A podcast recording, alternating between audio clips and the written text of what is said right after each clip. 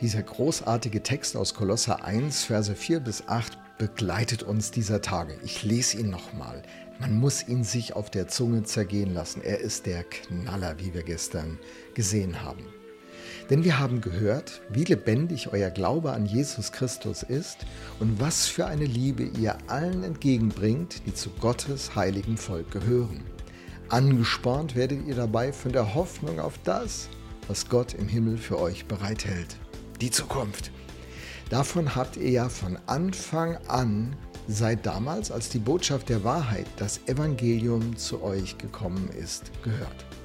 Und genauso wie diese Botschaft überall in der Welt Früchte trägt und sich immer weiter ausbreitet, genauso tut sie das auch bei euch seit dem Tag, an dem euch Gottes Gnade zum ersten Mal verkündigt wurde und ihr erkannt habt, was diese Botschaft bedeutet.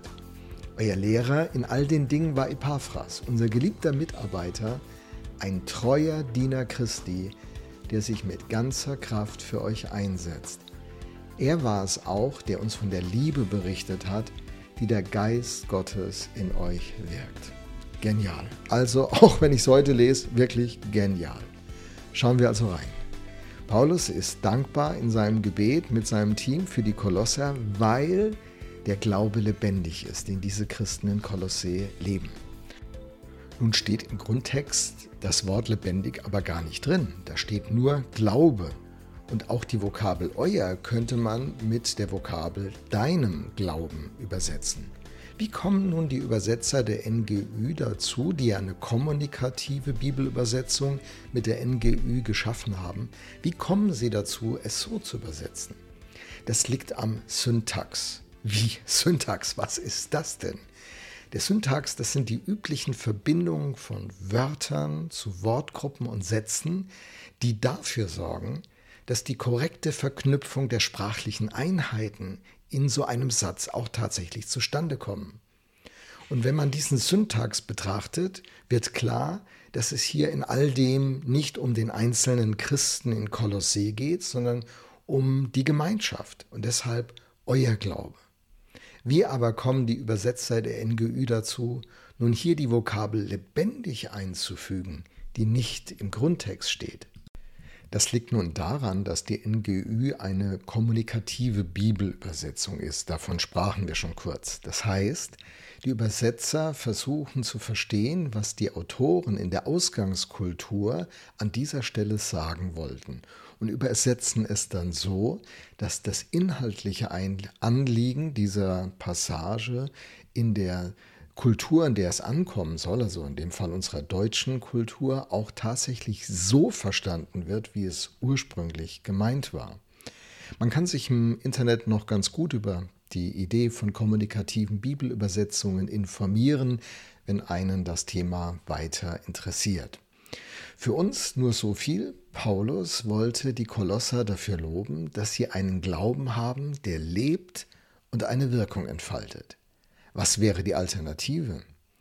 Es wäre ein Glaube, der nur eine Theorie ist, die keine Auswirkung auf den Glaubenden noch auf die Umgebung hätte. Ein richtiges Bekenntnis könnte das sein, ein Mitgliedschaftspapier eingerahmt an der Wand oder auch regelmäßige Veranstaltungen, die man besucht, Regeln, die man einhält. Und doch wäre der Glaube dann tot. Das Neue Testament kennt das sehr gut. Jakobus, der Bruder von Jesus, spricht das in seinem Brief an, wenn er sagt, dass ein Glaube, der keine Werke nach sich zieht, tot ist. Jakobus 2, Vers 13. Wenn er also lebendig ist, kann man einen Glauben an seinen Auswirkungen erkennen. Ein lebendiger Glaube hat Auswirkungen. Jesus greift diese Idee in Johannes 15 im Bild vom Weinstock und den Reben auf. Reben, die keine Frucht bringen, sind also in diesem Sinne tot. Sie haben eine Bestimmung, nämlich Frucht zu bringen, und das tun sie nicht. Johannes 15, Vers 6 sagt, dass diese Reben, die keine Frucht bringen, am Ende verbrannt werden. Unfruchtbare Reben werden am Ende verbrannt. Wenn sie aber leben, diese Reben am Weinstock, dann bringen sie automatisch Frucht. Also, wer in der Verbindung mit diesem lebendigen Gott lebt, der wird einen Glauben bekommen, geschenkt bekommen und der Geist Gottes wird es in ihm so bewirken, der sich dadurch auszeichnet, dass er Ergebnisse, Frucht, Werk, wie immer du es formulieren willst, bringt. Es ist ein lebendiger Glaube im Gegensatz zum toten Glauben. Und die Kolosse haben ja so einen Glauben, der lebendig ist. Er zeigt sich darin, was für eine Liebe sie allen entgegenbringen, die zu Gottes heiligem Volk gehören. So haben wir es ja in Vers 3 gelesen. Die Beziehungen untereinander, der Christen untereinander, kennzeichnen also die Lebendigkeit, Echtheit und Authentizität dieses christlichen Glaubens. Es ist der Markenkern, das Erkennungszeichen. Johannes 13, Vers 34 zitiert Jesus, der sagt, ein neues Gebot gebe ich euch, dass ihr untereinander liebt, damit, wie ich euch geliebt habe, auch ihr einander liebt. Daran werden alle erkennen, dass ihr meine Jünger seid, wenn ihr Liebe untereinander habt. So krass. So leben also Christen. Leben Christen so? Ist das der Maßstab der Gemeinde, zu der du gehörst? Ist das der Maßstab für uns als Viva Kirche Mannheim, zu der ich gehöre? Das attestiert der Apostel den Christen in Kolossee und das macht sie so besonders.